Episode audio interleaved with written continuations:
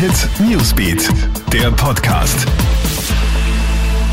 Schönen Abend, ich bin Tatjana Sickel vom Krone Hit Newsbeat und das ist der Krone Hit News Podcast. Diese Themen beschäftigen uns heute. Weiter Wirbel um die Leiharbeiter bei der Post. Seit heute läuft der Einsatz des Bundesheers in den Postzentren Hagenbrunn in Niederösterreich und Wien-Inzersdorf. 250 Soldaten helfen beim Sortieren von Paketen und Beladen von LKWs.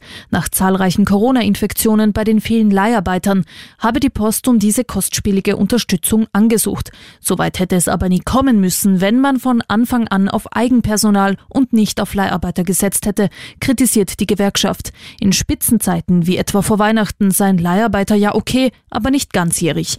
Der Postvorstand hat der Gewerkschaft mittlerweile zugesichert, wieder mehr Eigenpersonal anzustellen. Schon mehr als 80 Tote in Indien und Bangladesch, da hat der Zyklon Amphan die Küstengebiete mit voller Wucht getroffen. Es handelt sich um den schlimmsten Sturm seit 20 Jahren. Häuser sind zusammengekracht, Bäume umgestürzt, es gibt Überflutungen und zahlreiche Stromausfälle. Drei Millionen Menschen befinden sich in Notunterkünften. Die Corona-Pandemie erschwert die Evakuierungen. Und in genau acht Tagen sperren die heimischen Hotels wieder auf. Um die in- und ausländischen Gäste bestmöglich zu schützen, soll das Personal so oft wie nur möglich auf Corona getestet werden. Geplant sind 65.000 Testungen pro Woche. Die Kosten dafür wird der Bund tragen, heißt es heute von der Regierung in einer Pressekonferenz. Auch in die Werbung für das Urlaubsland Österreich soll Geld investiert werden, und zwar 40 Millionen Euro.